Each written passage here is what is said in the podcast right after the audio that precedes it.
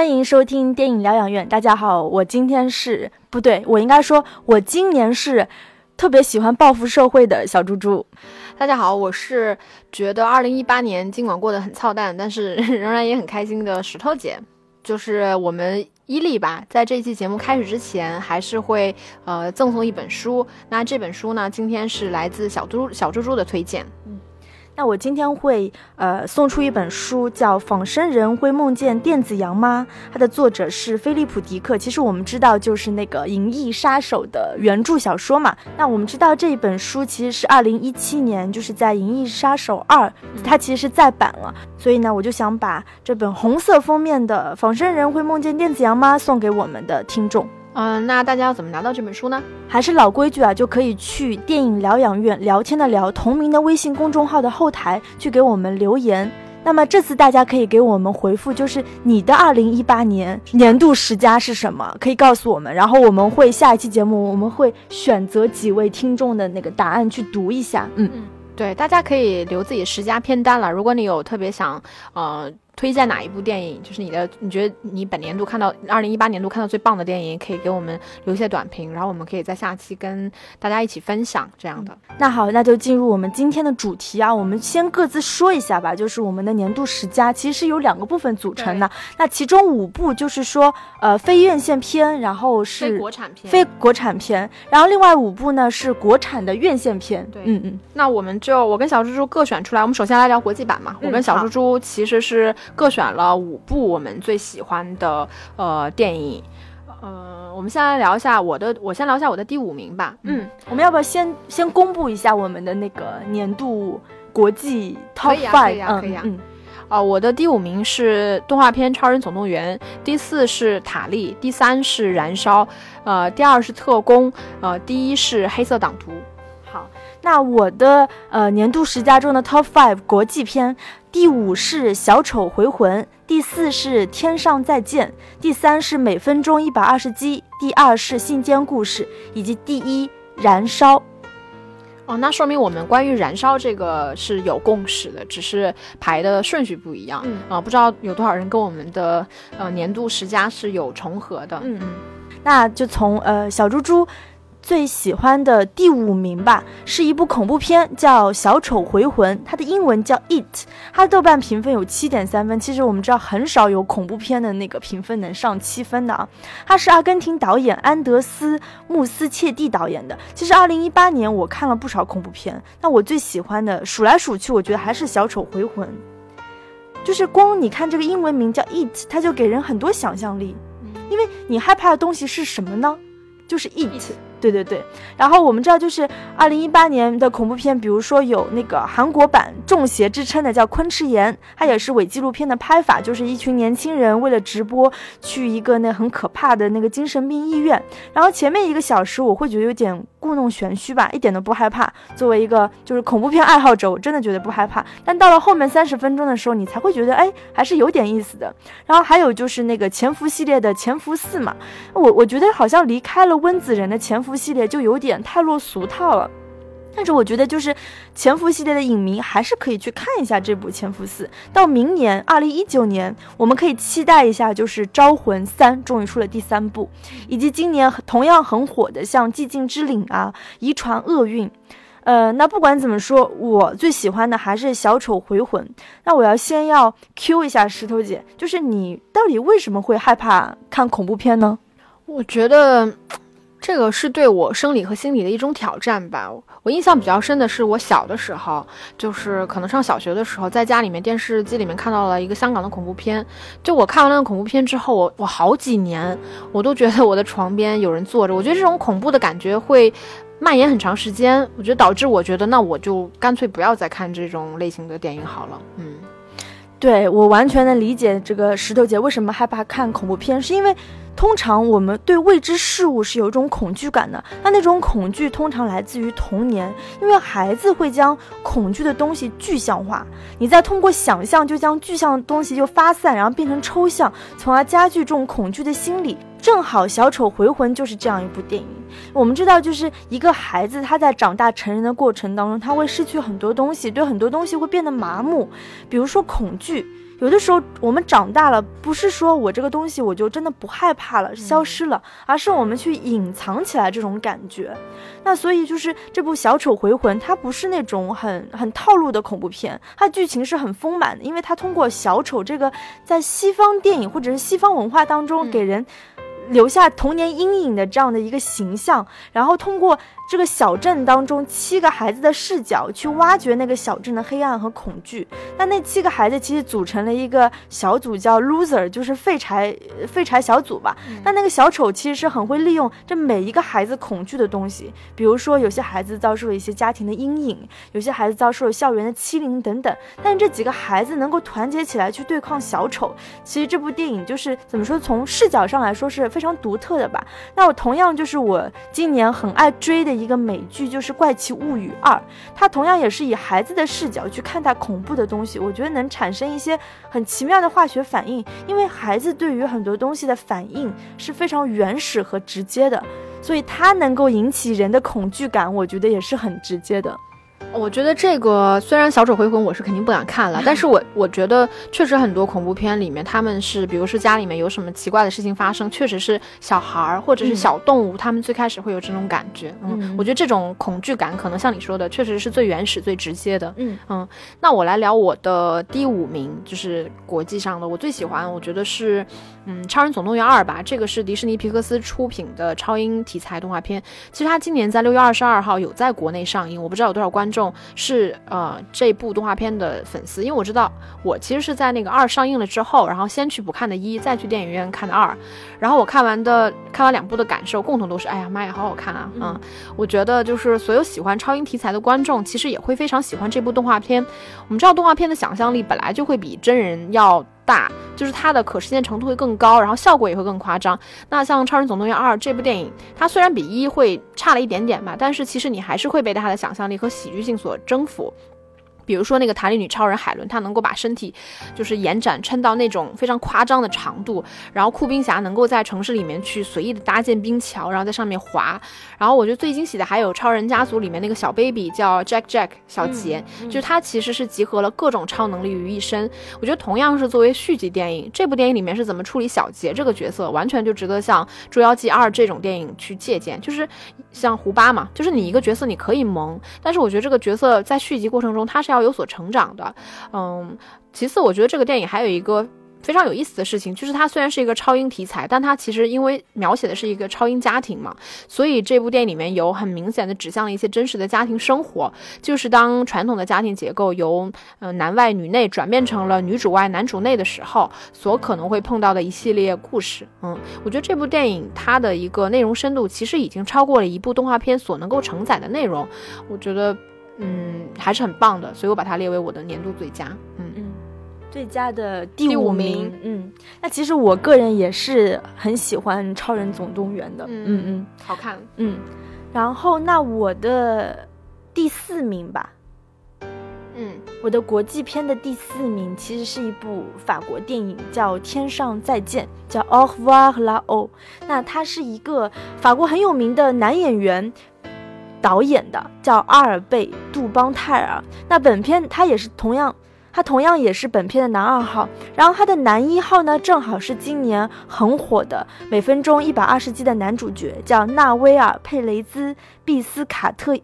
毕斯卡亚特，那正好每分钟一百二十集也是我的。Number three 就是 Top three 喜欢的电影。说到这个纳威尔这个男演员，我觉得他演的超级好。就是你看他在每分钟一百二十集里面是演一个同性恋，演的是一个艾滋病的患者。然后在这部片里面，就是他会延续他那一些有些邪魅的气质，演了一个就是在。一战中下巴被炸掉了的富二代，然后报复社会的一个故事。嗯，可能是我二零一八年就是戾气很重，所以我就很喜欢这种报复社会的片子。之所以喜欢，除了刚才的理由，就是还有就是法国电影，它会本身它有那种很灵动鬼魅的气质。比如说电影当中其实呈现了几十个美轮美奂的面具。然后再加上就是它会有一些矫情的文学性、艺术性和小资主义，就是我们叫 bourgeois，就是很多美国人也很喜欢用这个单词的。再加上有一些父权的压迫和反抗，混杂着一些很很纯净的童趣，就比如说，呃，像《天使爱美丽》就是很典型的这种带一些纯净的童趣的这样的风格。所以这部电影本身就是，呃，很法国，然后又带上。就厚重的历史背景，因为它描述的是一战的一个故事嘛，所以非常吸引我。本来我作为一个女生，对战争片是很无感的，什么炮火啊、枪战啊、死人啊，对我来说都不能激起这种情绪上的波动。但这部片死人都不能，对我觉得还好，就就真的还好。但这部战争片呢，它讲的是战后的人的心理的建设。其实是很变态的心理建，因为他报复社会嘛。然后一个恶人他如何利用战争去发战争财，那这些戏剧性的点才是就吸引我的部分。然后我还有想到，就是说，如果你想拍一部反战的片子，是不是拍一个人经历战争后变得想报复社会，是不是更有教育意义？比起就是战争结束所有人都 happy ending，是不是更有教育意义呢？这是个人的想法。我觉得，如果你是基于就是想去做反战这个目的而言，肯定是说你，呃，像你说的，如果你你经历过战争之后，你有一些反社会的倾向，肯定比你战后之后大家都很开心，都很平和，肯定是来的作用会更大的。但我觉得这些事情，其实你去做的前提都是基于，我觉得要真实。嗯嗯，如果很刻意的去做，就有点烦。嗯。那这部电影正好也是有原著改编的，那感兴趣的朋友其实可以去看一下这部法国电影，叫《天上再见》。呃，那我的第四名呢，就是我的前五名里面是没有欧洲片的，看得出来我的品味。那我的第四名其实是《塔利》。嗯，因为我觉得这是一部带有反女性生育色彩的电影，在今年年初的圣丹斯电影节上展映嘛。电影主要讲的就是家庭主妇马洛在生完第三胎之后，就是一度精神崩溃。后来呢，家里来了一个叫塔莉的夜间保姆，由此发生了一系列的故事。其实这么听简介吧，你会觉得有点无聊，但其实这部电影非常的有趣。除了结局的部分，我觉得它处理的有一点保守。总体来说，是一部非常符合今年整个国际上那个女性主义风潮的一个电影。嗯，其实我的年度十佳，我觉得我有在这一部跟我们前面聊过的新疆。故事纠结过，嗯，但内部因为它的一些内容真的有引起我的不适感，就是那部电影有过于引起我的不适。说到这儿啊，而且就内容而言，我觉得这部它其实更符合我这个年龄阶段所看到的一些同龄朋友们的境遇。就我的朋友们，他们在生育之后，就是可能会面临的一些生活，就是他们的一些生活细节。我觉得，就是他们要为这个孩子付出多少。我觉得，嗯。拍这个电影的前提，我觉得并不是在讲说女性的付出，因为像马洛，她其实是有一个就是勤勤恳恳，就是也很爱她，但是对家事和子女没有太多关心的丈夫。这个其实是我们可想象中的那种丈夫的形象，但其实她也为这个家庭付出了很多。我觉得电影反而是在讲说女人在这个过程中她到底失去了什么。其实你可以想象，猪猪，你今年你如果有一天你看到了二十岁的你自己，或者十八岁的你自己的时候。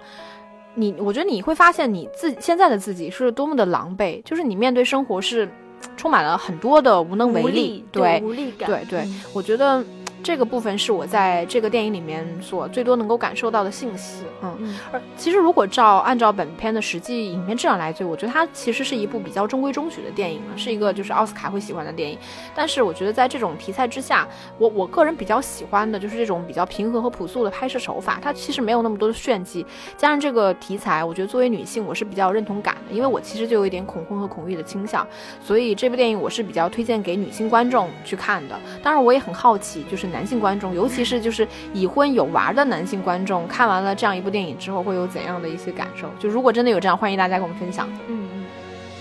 然后对石头姐刚刚说的，就是我们发现，比如说我现在三十岁选择的年度十佳，肯定跟我二十五岁时候选择的年度十佳，它的口味风格其实是差异性很大的，因为每个人的经历不同。嗯，对，就像刚刚石头姐她其实选《塔利》这部电影，那我。我的信笺故事其实是我是排在第二名的。其实我们有专门针对信笺故事做过一期节目，感兴趣的朋友可以再去听一下。那信笺故事是由 Jennifer Fox 导演的，是一位女性导演，她讲的是少女性侵的故事。那之所以很喜欢，是因为同为女性，或者是同为成年女性，你去回顾少女时期的那种心理，那种就是情感的那种懵懂啊，或者是出于对自己的保护，从而去。修正、粉饰你的记忆，是很打动我的。对我来说是有非常强的共情心理的。我们知道去年的嘉年华，包括之前像韩国的熔炉、素媛，还有前一阵刚刚看的《狗十三》，其实我也选在了我的年度十佳里面。我都觉得挺不错的，因为这些关注少女成长的题材，其实这几年拍的很多，好像就是全世界都要都像有一个共识一样，在关注这个题材。比如说像《博德小姐》啊，什么《美国甜心》啊，那我觉得这跟世界范围内的女性意识觉醒，或者是女性意地位的提高都很有关系。石头姐，你有没有算过这些关注少女成长的电影？首先肯定是成年人导演的，那大概有多少比例是男性导演，多少比例是女性导演？这个我还真的不清楚哎，我猜会不会是女性导演稍微多一点啊？嗯，其实我我也是没有具体算过，但是我大概看了一下，几乎是一半一半。嗯。那就说明这个是一个全世界范围内共同关注的一个一个导向吧。嗯，石头姐，那你会觉得他们更多的是以成年人的视角来回顾青春呢，还是说他们更多的想有就是更现实一些的，就是引导青现在青少年的倾向呢？嗯，我会觉得它整体来说的话，确实呃更加的关注年轻人，就是青少年，就少女吧。我会这么说。我觉得它因为。主要还是在讲女士意女性意识觉醒这个事情，但这个事情本身其实发生在青少年时期的可能性，或者说更合理，所以我会觉得，嗯，主要关注的还是年轻人，嗯。嗯，当然也不乏像塔利这种电影了，对吧？对，嗯嗯。嗯，信间故事，我觉得这部电影确实拍的也是非常好。嗯，整个完成度也很高，然后整个嗯技巧也非常的复杂，但是跟这部电影又本身又非常的契合。我觉得它跟塔利正好是一个有一定相对应关系的电影，因为塔利的拍摄手法其实是比较朴素的，但是信间故事的拍摄手法是比较复杂的。但你是觉得它这种比较复杂的拍摄手法，或者整个叙事的方式是跟这部电影融合的非常好，还是？对我是觉得就是。诚然，我觉得确实有炫技的部分吧，因为他的手法比较独特，因为他同一个桥段，他会以不同的方式去拍，不断的里面的人物的形象会在变更。那这个拍法，其实我们之前有聊过，美国动物其实也是同样的拍法，但是我我自己肯定是更喜欢新间故事，我觉得它是把技巧和呃就是技法和主题契合的比较高的一部电影。嗯，我觉得是比较。比较讨巧，也是导演比较聪明的一个做法吧。嗯。那接下来聊我的第三名，也就是你的第一名《燃烧》。嗯，我觉得之所以我会选择《燃烧》，是因为我觉得我今年真的没看过几部好电影。就是我觉得这部电影，因为我们之前在节目里面有聊过嘛，那感兴趣的朋友也可以去听。我觉得我们那期聊的还是比较比较深入的。对，其实我我清晰的记得，就是我们在各自第一遍看完这个电影的时候，有交流一些感受，都觉得说这部电影其实看上去几乎是没有什么瑕疵的。嗯，那最终我会选择这部电影，最重要的原因在于，我觉得从技法的层面而言，这部电影真的没什么可挑剔。我觉得《燃烧》和《水晶物语》一样，都属于那种就是观影本身可能不会给我带来过多的愉悦感，但是当你去分析这部电影的时候，我觉得你你获得那种愉悦感是来自于你去分析这部电影。嗯，当然，我觉得这个电影它关于就是呃很抽象、哲思、影像化的这一部分处理的也是非常东方，而且很多细节我觉得确实是饶有余味的。在我今年看过的电影里面，我觉得它确实是质量最上乘的一波吧。嗯。那我我真的是把《燃烧》放在了我整个二零一八年年度十佳的第一位啊。首先就是他关注的这个主题就是阶层差异，然后精神空虚、人心疏离，但是用荒诞的，就是烧仓房的这种行为去表达，我觉得就很契合我今年的心态。因为我今年真的是工作很累很累，然后时不时也会工，时不时也会精神很空虚。对我来说，看《燃烧》这种电影是一种释放。我不知道，就是石头姐，你有没有有的时候会有那种想报复社会，也想就是烧仓房的这种心理？我觉得我还没到报复社会，但是我有的时候确实会有想做一些坏事，比如说我下楼梯看到前面有人，我特别想把他一把推下去。然后或者是我坐电梯的时候，我看到前面就。当然，大概率是我的朋友啊，然后我就看他的包，我就特别想去偷点东西，然后我想看一下会不会有人制止我，就是这种想做点坏事的这种心情，我觉得是一直都有的。嗯，那我今年就是把这种报复社会的心理付诸到了行动啊，就是前一阵，尤其是当啊，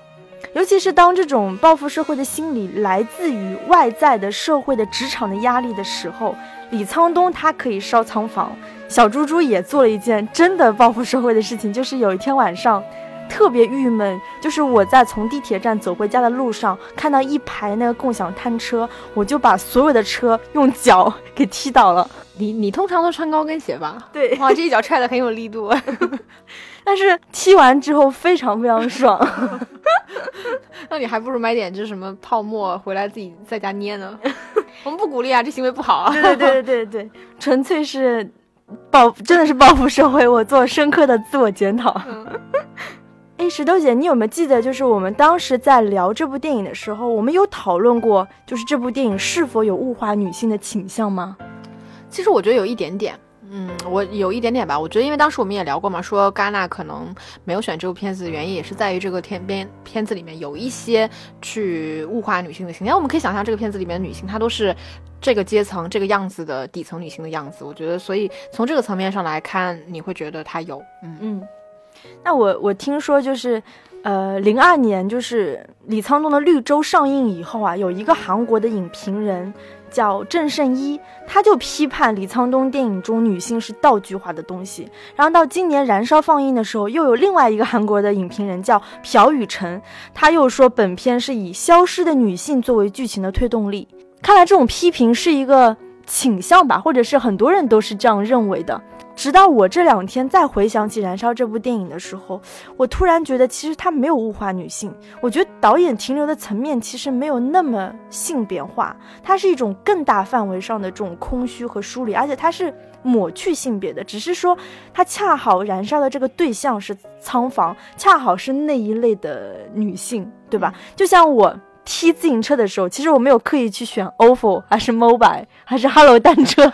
我只是单纯的想去把那些自行车全部踢倒。没错，我觉得他其实从从你这个层面来说，我觉得有道理，因为你说消失的是男性还是女性，其实他并没有刻意的从性别这个角度去描写。呃，那我现在来说我的第二名，就是我其实挺难想象我的年度十佳里面居然会有两部韩国电影，因为其实早几年的时候我还蛮愿意看韩国电影的，那个时候其实也看了不少，但是其实我这两年基本上已经很好很少看了。然后特工也是我最近才看的，我觉得我为什么会选择这部电影呢？是因为我以前其实挺喜欢看韩国政治题材电影，尤其是就是说讲朝韩关系的电影，因为这个是韩国独有的题材嘛，全世界独一份儿。那早早几年就是韩国确实有很多这个类型的好电影，比如说《十味岛》。就是康佑硕拍的《石尾岛》，还有朴赞玉拍的《共同警备 G.S.A》，还有姜帝圭拍的《太极旗飘扬》。其实这个都是韩国首屈一指的大导演。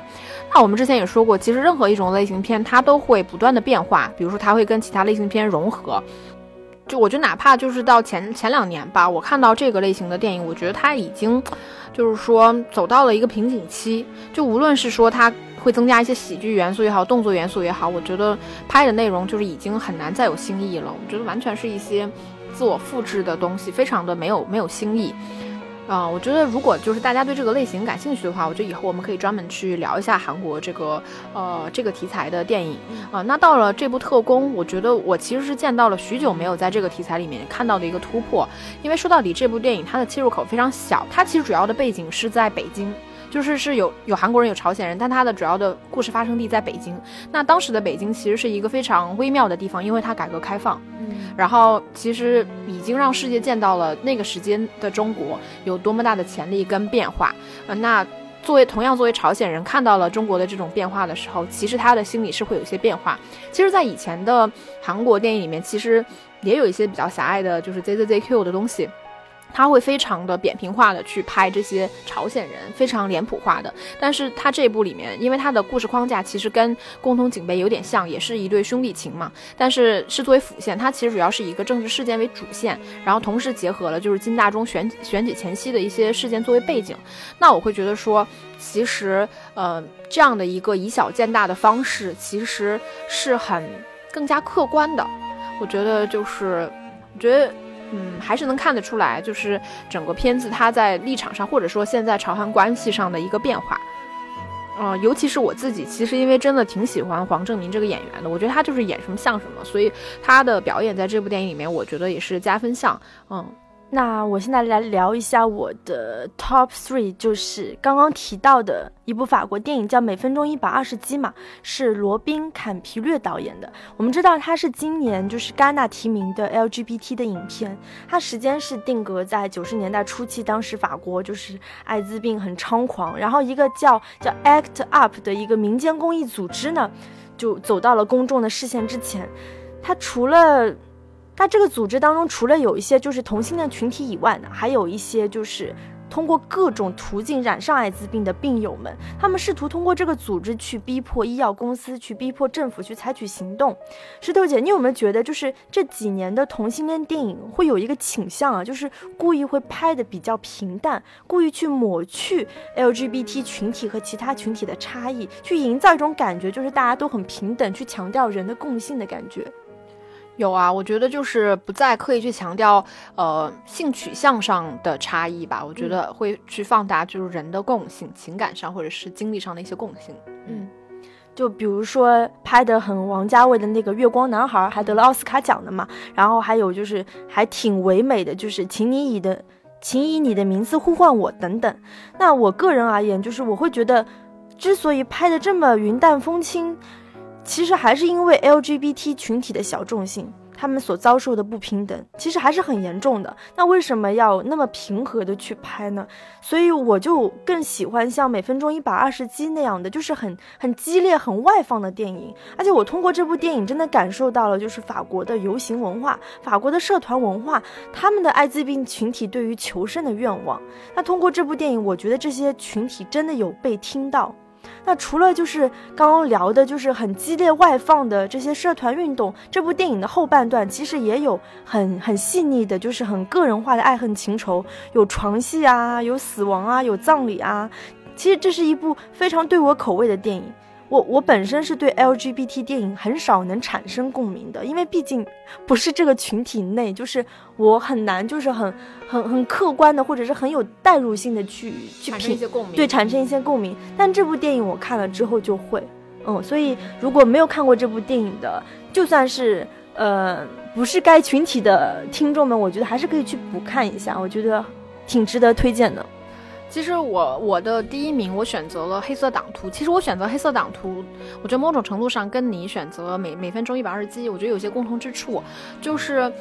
嗯，我一直觉得就 LGBT 也好，或者说同性恋也好，或者是嗯，或者是我们说种族，比如说你黑人也好，或者是以色列人也好，就是我我我一直认为说，如果哎，我想说什么来着？啊，我一直说。我们作为他者去看的时候，其实你都是带有有色眼镜去看的。如果你是个黑人的导演，你就只去拍黑人，你我你只能看得到黑人的苦难，你只能看到黑人的不幸。你一直这么拍，一直这么拍，我觉得是会过于的功利。我觉得真的过于的功利，就是作为我一个普通群体，我确实也比较难以产生共鸣。但是我觉得在呃《黑色党徒》这部电影里面，我觉得我看到了一些格局更大的东西。其实。当时我们在聊美国动物那期的时候，我们也有纠结过要不要聊黑色党徒，但是这部电影确实比较庞大，它也比较难聊。那我觉得这部电影就是无论是剧本、节奏和演员，确实都表现得非常好。呃，尤其是约翰·大卫·华盛顿和。亚当·德赖佛的表演，我觉得都是都是很棒的。说实话，其实我以前像我刚才说，我确实不太喜欢斯派克里的片子。以就像那个为所应为，他最早最早最有名的那部电影，我也不太喜欢。其实《月光男孩》我也不太喜欢。我 我一直觉得，就是无论你是白人拍黑人，还是你黑人拍白人，其实你都是戴有有色眼镜的嘛。只是一直以一一直以来，就是白人的话语权确实更大。那像我们黄种人，其实你是他者，你去看待这个事情，其实你一样是很狭隘的。你没有办法去真正了解他们为什么会这样。但是我觉得这部电影里面，它让我看到了一些很新鲜的东西，就是他通过不断置换的方式来讽刺种族主义歧视这件事情有多么可笑。因为他这个电影里面其实是一个彻彻底底的黑人，然后以及一个以色列哎犹太人，以及一个犹太人，然后。就成功的混进了白人至上的三 K 党，就是他们的白人是那种，呃，只是美国本土的白人，对，然后，呃，你混进了这个成成成群体里面，然后还会被他们夸奖说你真是，就是从里到外都是白的，你真是太白了，你真是太忠心了的那种很可笑的内容，尤其是里面他有将那个三 K 党一起看格里菲斯的一个国家诞生跟黑人集会那段混剪，我觉得做的非常的棒。而且这部电影它整体的风格是轻松的、戏谑的，不再是以往我们看到以黑人为主体的电影时，就是一定要伴随着我们说的那些犯罪啊、贫困啊、不公正啊、非常苦大仇深。我觉得不是这样的。所以如果是喜欢同类型电影的朋友，那我很推荐你来看一看《黑色党徒》。嗯。那讲完了，就是我跟石头姐各自的，应该说是国际的五部片子以后呢，我们现在很迅速的过一下我们自己各自的，就是五部国产院线片最佳吧。那我的是，我应该从第五到第一吧。呃，首先是《狗十三》，然后《我不是药神》，《地球最后的夜晚》，今天刚刚看啊，《无问西东》，以及第一名我给了贾樟柯的《江湖儿女》。呃，那我的。也是从五到第一吧，然后我第五是《江湖儿女》，然后接下来是《无名之辈》，《地球最后的夜晚》，然后是《无问西东》和《邪不压正》。嗯，啊，那我们就简单吧，因为我相信就是国产片，尤其是国产院线片，其实呃覆盖的观众群体会更大嘛，所以我们大概就是以一两句话的方式来讲一下为什么我们会推荐它或者选它成为我们的年度十佳。嗯，呃，狗十三是我。就是 top five，因为之所以选择这部电影，就是我知道这部电影其实是几年前拍的，但是我觉得曹保平这样一个算是中年男导演，能把就是一个少女一个能把一个少女的心理刻画的这么细腻的电影，我觉得还是很少见的，很值得推荐。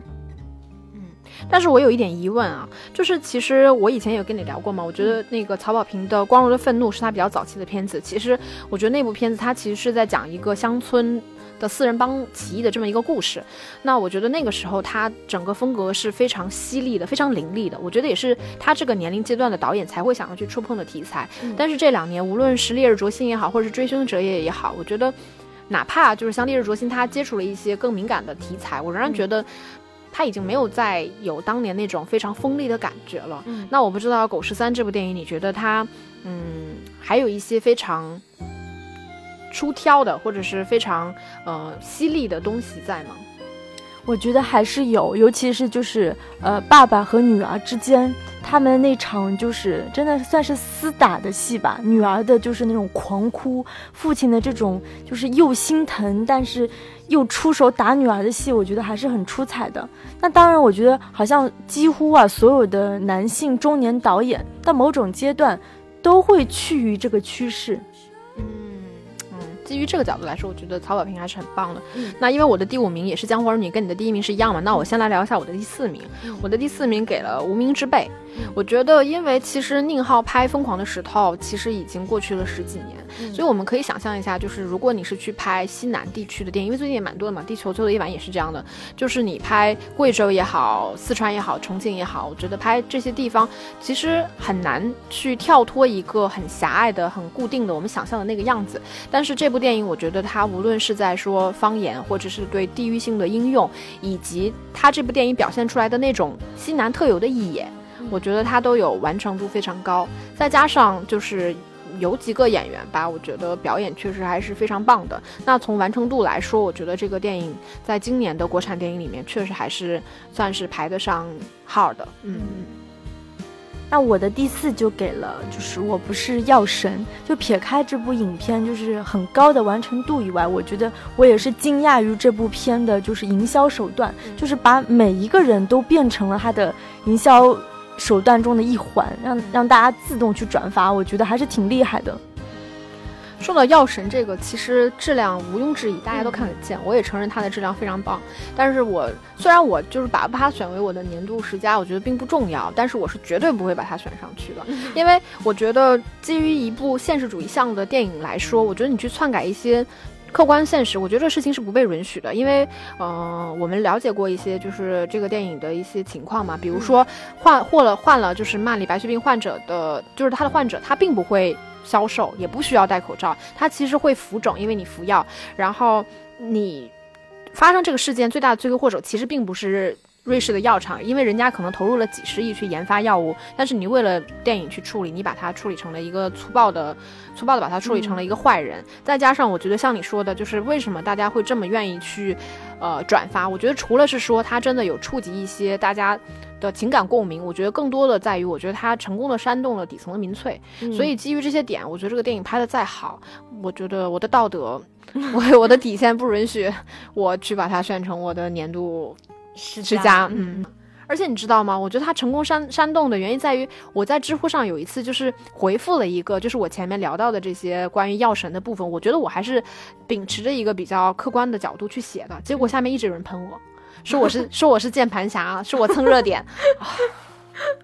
好吧，好吧，那我跟石头姐的就是 top three 都是地球最后的夜晚。那具体的大家可以去听刚刚新鲜火热出炉的地球最后的夜晚那期节目，在这里我们就不说了啊。嗯，那我的就是 top two 就是今年年初的无问西东啊，就是其实之前也有聊过，就是之所以很喜欢这部电影，一个是我很喜欢他的大学精神，就是大家那个年代对于知识分子的那种尊重。然后你想，现在大家好像不谈知识了，大家所谓的知识就是一些活跃在社交媒体啊、抖音啊、综艺节目上，类似于像蔡康永这样子的知识分子。我不是说他不是知识分子，只不过我觉得大家对这个知识分子已经很很狭隘化的理解了，嗯。就是变成了一个标签嘛，就是我贴上一个教授，我是一个，我是贴上一个学者，我才是知识分子。我觉得就是一个很很物质的年代。我觉得我也因为我的第二名也给了无问西东嘛，那我觉得是基于说我并不是说真的喜欢这部电影，就是特别有共鸣。但我觉得这个电影一方面它填补了我对那段时间的一个空白，因为像尤其是王力宏饰演的这个角色，因为他是个国民党的形象嘛，就是我们的历史已经不会告诉我们说曾经有这样一群可。可能在当时，其实他们明明可以独善其身，但是他们牺牲了他们年轻的生命，为这个国家付出了多少，为了这个民族付出了多少？我觉得一方面它填补了我我的空白，再有一方面，我觉得就是你说的大学精神。我觉得在战乱的年代，或者是我觉得所谓的知识分子，他们其实也为这个国家付出了很多，但是我们现在不会去提了。我觉得不是只有上战场，只不是只有去。杀敌人才叫为这个国家牺牲奉献。我觉得站在自己的角度上，能够去为这个国家奉献一些东西，我觉得这个就是我们能做到的事情。嗯嗯，我觉得这个从这个角度来看，我觉得这个片子的格局还是挺大的。嗯，那我的第一名就是给了《江湖儿女》。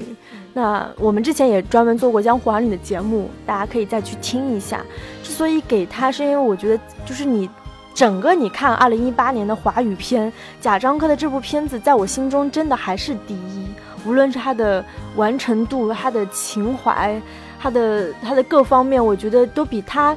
去年还是前年的那部电影要好很多很多。然后再加上，就是我真的在这部电影当中看到了，就是我父母辈的那种情感，那种人生的际遇，就是让我真的会觉得很唏嘘吧。嗯。我的第五名也是《江湖儿女》嘛，但我觉得我给他的原因基于他的就是影片完成质量，因为他确实是不错的。但是，嗯，我也跟你聊过，我自己本身并不是太喜欢贾樟柯，因为我我现在去想回想这部电影，我觉得也是，就是我觉得贾樟柯的身上已经缺少了一些创作者最原始的一些。嗯，创作的冲动，嗯，当然这个可能是也是基于可能我对贾樟柯并没有那么了解啊。我是觉得说，有的时候你从一个创作者出发，其实你真正你你是否还真正有有想要表达的东西吧？我觉得还是说，你作为贾樟柯，我知道我拍什么，我能够在这个阶段获得什么。我觉得这个都是站在我的立场上，我会有一点怀疑的。但是我我承认这部电影确实是质量不错的，尤其是在整个今年的华语片里面当中，对，嗯。然后最后就是我的第一，就是我跟小猪录那期节目也撕的很厉害的邪不压正，就我给了姜文的邪不压正。我觉得我给姜文的原因也基于就是我前面说到贾樟柯的这个部分吧。我觉得姜文无论是怎么去精雕细琢，怎么去嗯去去想要把他的电影弄得最完美。在他在意的部分，但是我觉得他身上仍然有一股很野蛮的、很就是基于创作的那种先天性的东西。就是我知道这个东西就是我想要的，我不会去解释，我也不知道为什么，就是我就是要这么去做。然后我再去看《邪不压正》，我也觉得这个片这个片子还是很有趣的。嗯，就是放到我自己喜欢的角度来说吧，这个片子却是我今年最喜欢的一部华语片。嗯。好，那我们今天的节目就到这里了。然后想要拿到就是菲利普迪克的《仿生人会梦见电子羊吗》的观众，可以去我们的电影疗养院聊天的聊的同名微信公众号底下去留言，就是告诉你告诉我们你的二零一八年的年度十佳，然后我们会选择几个听众的回答在节目里面就是大声朗读，大声朗读。好的，那我们就下期节目再见了，拜拜。现在石头姐和小猪猪赶着去吃就是今年跨年的大餐啊，嗯。拜拜，拜拜。